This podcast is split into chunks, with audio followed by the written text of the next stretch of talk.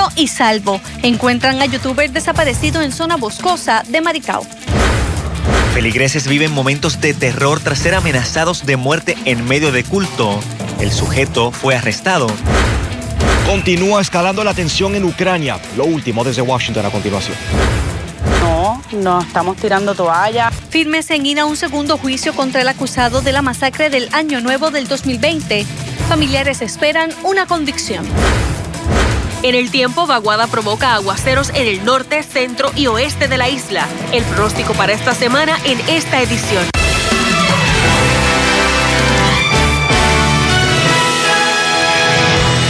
Tardes y bienvenidos a Telenoticias.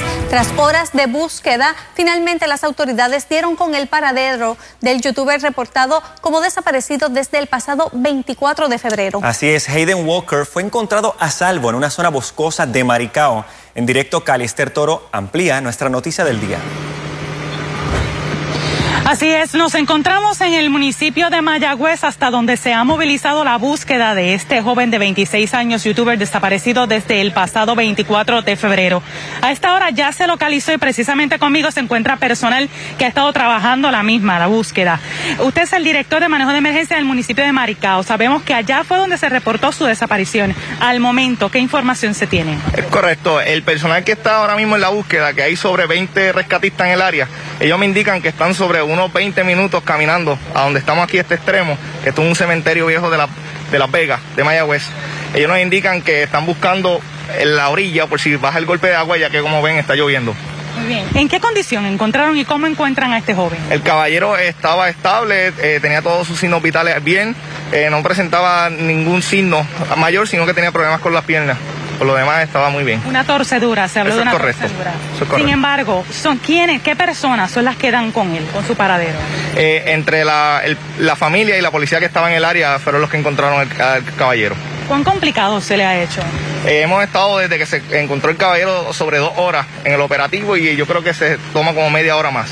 Bien, conmigo, gracias por esa información. Conmigo también se encuentra el director de homicidios de- del área de policía de Mayagüez, Juan Martínez.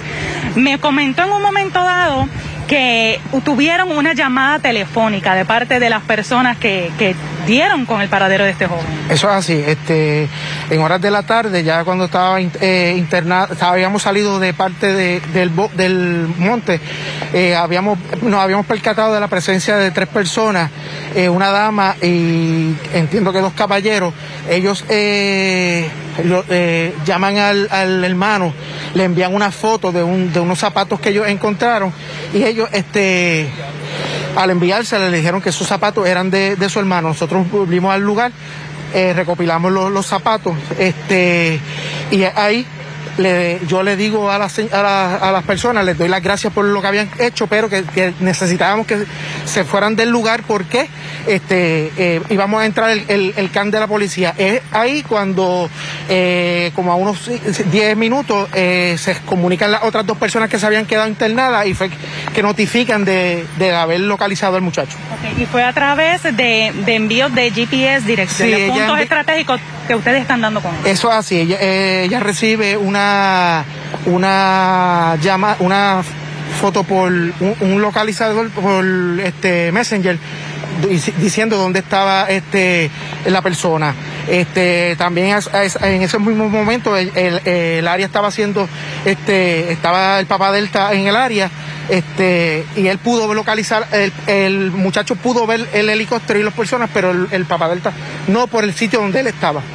Con relación a la investigación policíaca en este tipo de operativo, ¿cuál es la intervención?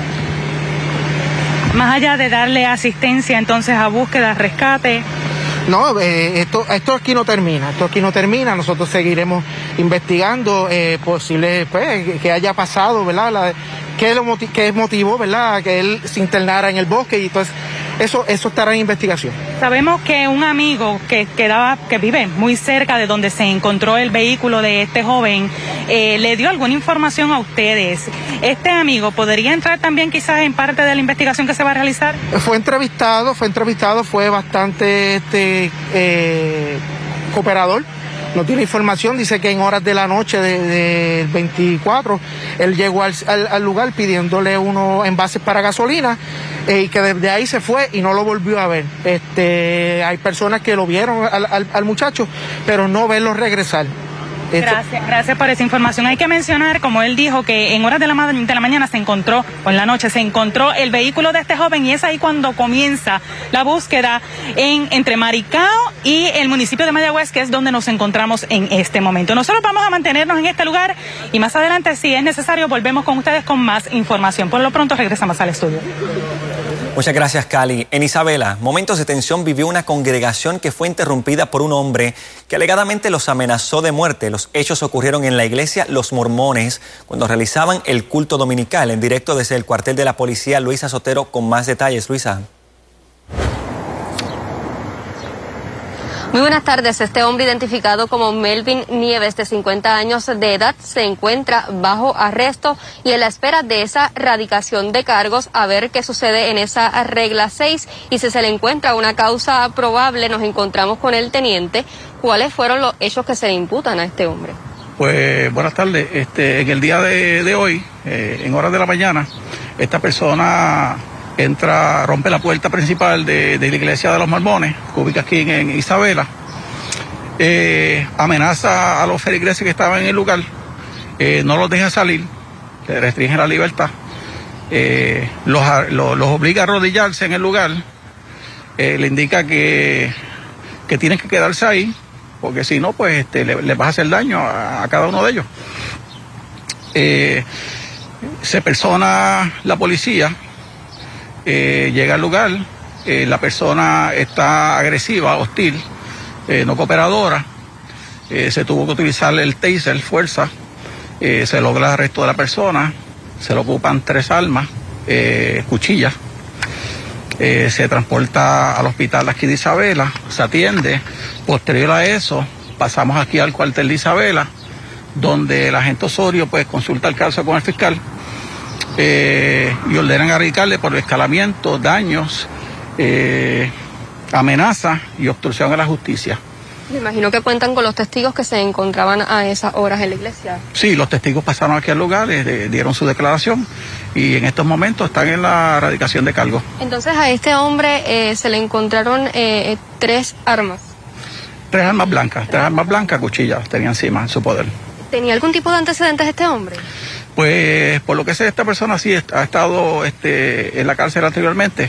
Eh, ¿Por qué delito? No sé, no sé decirle en ese momento. Eh, ¿Y alguna vez había, había pasado algo similar con este hombre en, algún tipo de lugar en Isabela, tal vez? Eh, por lo que me, informan aquí en el distrito, sí, esta persona acostumbra amenazar a las personas, este, le muestran navaja y pues por su tamaño y pues, que una persona corpulenta, pues le intimida ahora mismo están en el proceso de erradicación de cargos. Están en el proceso de erradicación de cargos, sí. El fiscal Gilberto Rodríguez. Gilberto Rodríguez, correcto. Bueno, muchísimas gracias. Eh, como han escuchado, se le van a estar erradicando varios eh, delitos a este hombre, tanto por amenaza como otros. Así que esto es lo que tengo hasta el momento. Les informo para Telenoticias, Luisa Sotero. Gracias, Luisa. Por otro lado, como Joshua Olmedo Huertas, fue identificado el hombre que murió esta madrugada tras recibir varias heridas de bala, una de ellas en la cabeza. Olmedo Huertas, de 23 años, fue transportado y abandonado en el hospital de la UPR de Carolina por un vehículo privado. Al momento, las autoridades no han brindado descripción del auto que transportó a la víctima. Próximamente verificarán las cámaras de seguridad para poder obtener más información sobre las circunstancias de muerte del joven, quien poseía expediente criminal.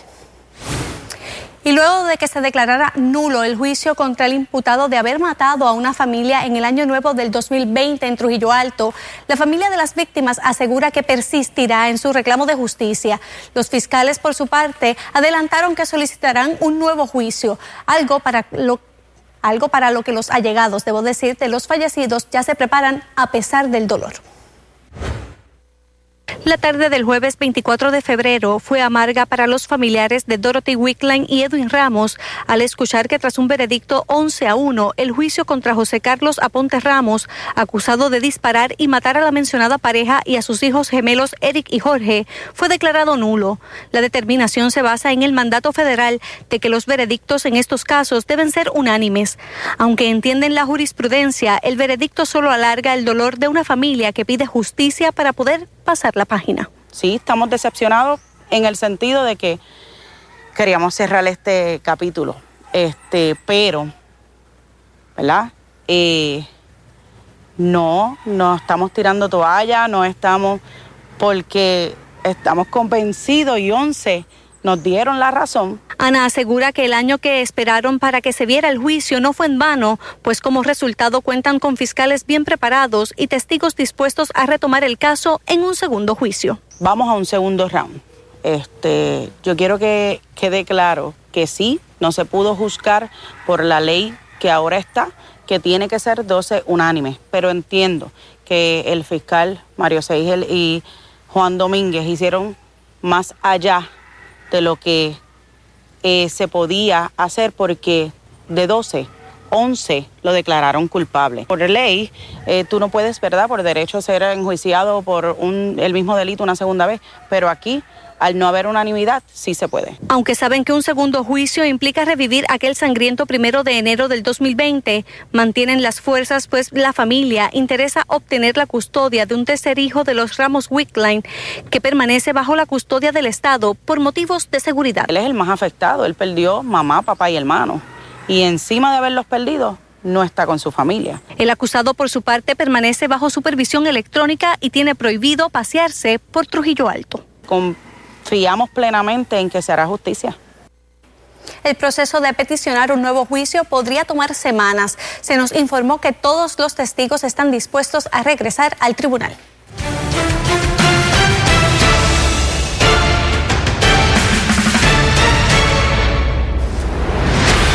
Hoy se intensificó la situación entre Rusia y Ucrania cuando el líder ruso Vladimir Putin ordenara a las fuerzas de disuasión militar a estar en alerta máxima. Así es. Desde Washington, D.C., Randy Serrano nos ofrece más detalles. Glorinel Jeremy, así es, Putin acaba de escalar aún más la tensión en esta parte del mundo en un paso que la Casa Blanca dice fue innecesario.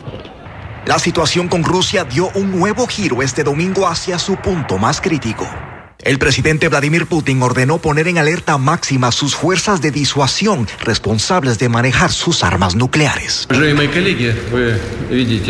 Aseguró que lo hizo para responder a las fuertes sanciones impuestas y a la actitud agresiva, dijo, de la OTAN.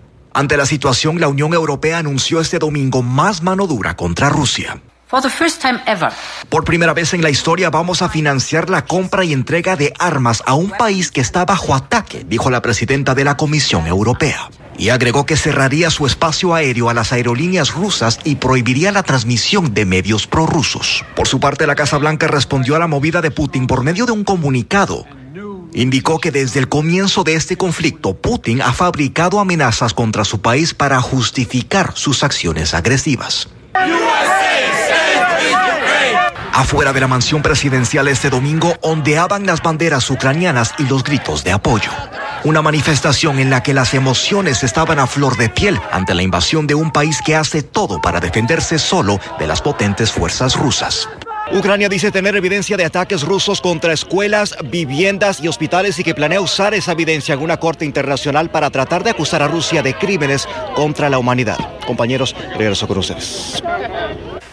Gracias, Randy. Cambiando de tema, con evidencia en mano, representantes de la Organización de Mujeres Estadistas exigieron hoy a los presidentes legislativos que inicien una investigación profunda sobre el escandaloso chat del equipo de campaña de la, de la alcalde de Aguadilla, Julio Roldán.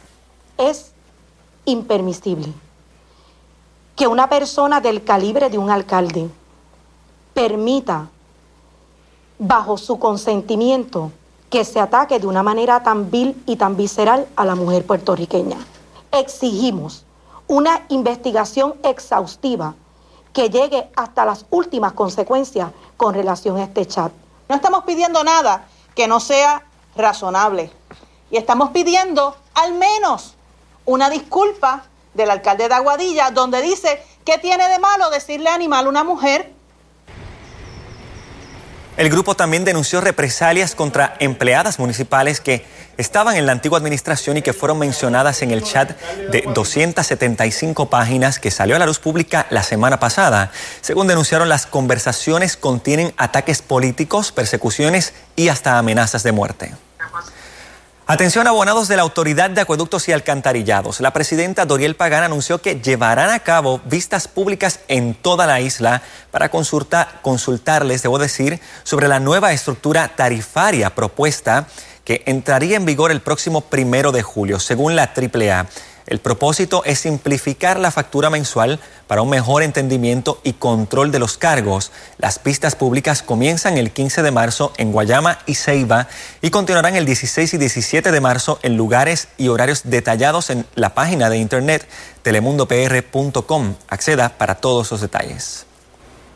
Y entre tanto, la Delegación Popular de la Cámara de Representantes busca intervenir por medio de legislación en el plan de fiscal y de reestructuración de la deuda de la Autoridad de Energía Eléctrica. Sin embargo, el presidente Cameral afirma que la idea podría hacerse sal y agua si los senadores no se comprometen a defender los puntos principales que contendría el proyecto, entre los que se encuentra garantizar la, la renegociación de la deuda y eliminar el impuesto al sol.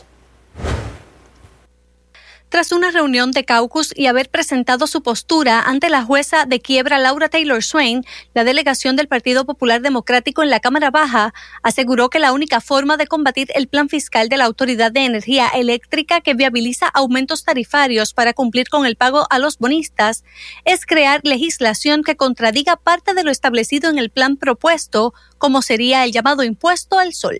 Yo estoy listo hoy para radicar legislación para defender cinco puntos. A ver quiénes están de acuerdo y quiénes no están de acuerdo. Renegociar la reestructuración de la deuda de nuevo para buscar más beneficios. Segundo, establecer la transición a un combustible de un costo menor y más limpio, que tiene un impacto dramáticamente en el bolsillo de los puertorriqueños. Eliminar tajantemente el impuesto al sol proteger a los empleados y a los retirados de la autoridad y bajar el costo tarifario de los abonados.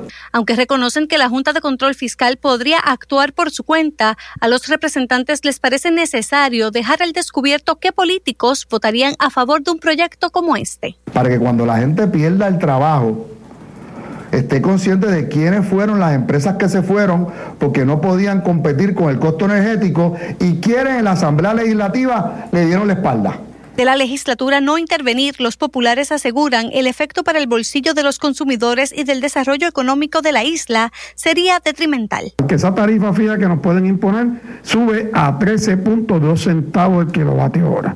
Y a eso suma de todos los demás cargos, como el cargo por consumo adicional y los cargos al sistema de retiro, que ellos impondrían 2.1% eh, para poder pagar el sistema de retiro, más todos los cargos adicionales de los subsidios la tarifa se podría elevar a 54.28 centavos el kilovatio hora. Para establecer una reducción de deuda que beneficie a los puertorriqueños, los representantes plantean la necesidad de auditar la deuda de la corporación pública. Puerto Rico tiene que conocer en qué se utilizó el dinero de esos bonos. Respecto a los sobregiros en gastos operacionales que ha reportado Luma Energy, que han encarecido el costo de la energía eléctrica, los representantes dijeron que próximamente anunciarán al país cómo atenderán el asunto. Así que pendientes. Retomamos el tema del conflicto entre Ucrania y Rusia. La puesta en alerta máxima de las fuerzas nucleares de Rusia ordenada por el presidente Vladimir Putin tras lo que llamó declaraciones agresivas por parte de la OTAN ha vuelto a traer la pregunta sobre si estamos en el preámbulo de una tercera guerra mundial. La respuesta de expertos a continuación. La respuesta corta es no, esto no es la antesala a una tercera guerra mundial. Según el profesor Rivera, hablar de una guerra mundial en este momento es histérico e irresponsable. Para que el conflicto se eleve a uno multinacional tendría que ocurrir una penetración rusa en territorio de la OTAN o viceversa, sobre lo que dijo no ve voluntad en este momento. Estamos ante un conflicto regional entre Ucrania y Rusia. Por ello entiende que Putin ordenó alerta máxima a las fuerzas de seguridad encargadas del manejo de su armamento nuclear para amedrentar.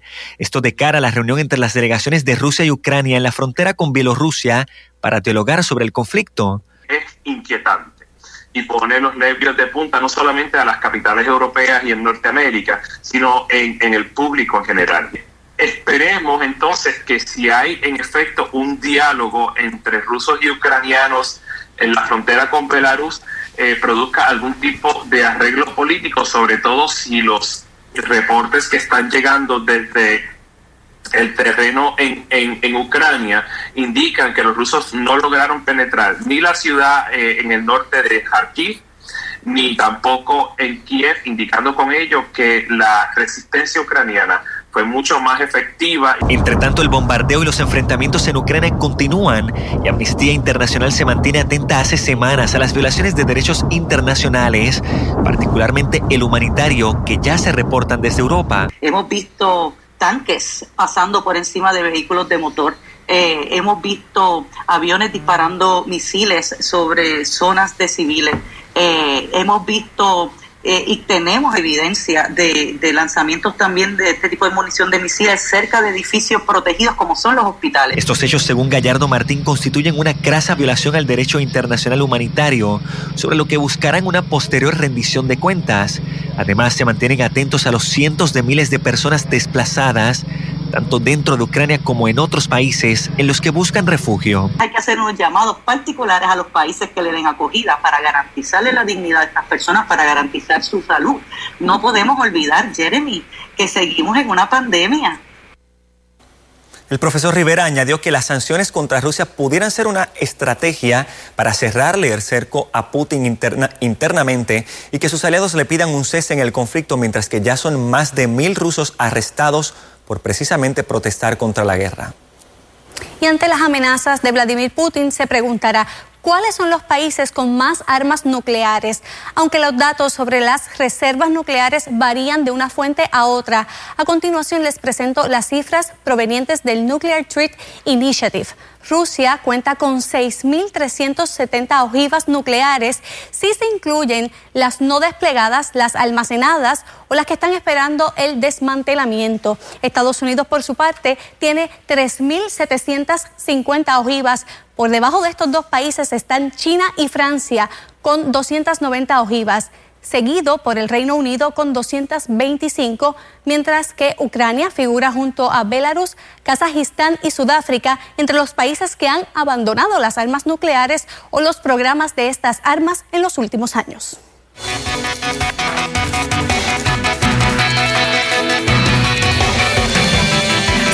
Feliz domingo. Durante el día de hoy hemos visto los efectos de una vaguada y esta cercanía de este sistema ha provocado algo de lluvia en nuestra zona local. A esta hora actualmente estas son las condiciones. Podemos ver cómo tenemos en una temperatura agradable. En el marco de los 80 grados, nublado para algunas regiones, pero está lloviendo para porciones del norte de Puerto Rico, oeste también e interior. La humedad en 76%, la temperatura se siente a 84, lo que quiere decir que está todavía aún más agradable y el viento mayormente del este razón de 18 millas por hora. Desde la Plaza Cam, las condiciones tranquilas, despejadas en la zona metropolitana, pero no fue así durante la mañana y durante las primeras horas de la tarde, en donde fue vista algo de lluvia y también sentida por algunas personas que nos han comunicado a través de las redes sociales. Fíjese actualmente en la costa este de Puerto Rico, algunas nubes, pero no tenemos lluvia por ahora. Toda la lluvia está concentrada en la región oeste de Puerto Rico y zona montañosa. Esto es desde Calle, donde sí se ve bastante nubosidad a esta hora. Actualmente está la imagen de radar y satélite. Fíjese en los aguaceros que están afectando regiones del centro de Puerto Rico, Orocovis, Ciales también tienen esas lluvias, parte de Corozal, se mueven hacia Manatí, Florida, Barceloneta puede estar recibiendo más lluvia próximamente, también en porciones de Coamo, ay bonito, está lloviendo a esta hora y nos movemos un poco más hacia el oeste de Puerto Rico, adjuntas, Maricao se mueven hacia porciones de Las Marías, también Lares y si nos movemos más hacia el noroeste de Puerto Rico, Aguadilla, Rincón también tenían unos aguaceros a esta hora. Se trata de esta vaguada que se encuentra en nuestra región local. Se espera abandone la zona, pero como quiera podemos tener aguaceros a lo largo de esta semana. Aquí podemos ver ese modelo de lluvia. Lo que se espera es que la actividad continúe para mañana. La mañana pinta bastante activa para porciones del norte de Puerto Rico. Luego al mediodía nuevamente otra ronda de aguaceros va a estarnos afectando y se espera un patrón activo por lo menos a inicios de esta semana laboral. ¿Qué se espera durante lo largo y, y ya los siguientes días y las condiciones marítimas? Más adelante regreso.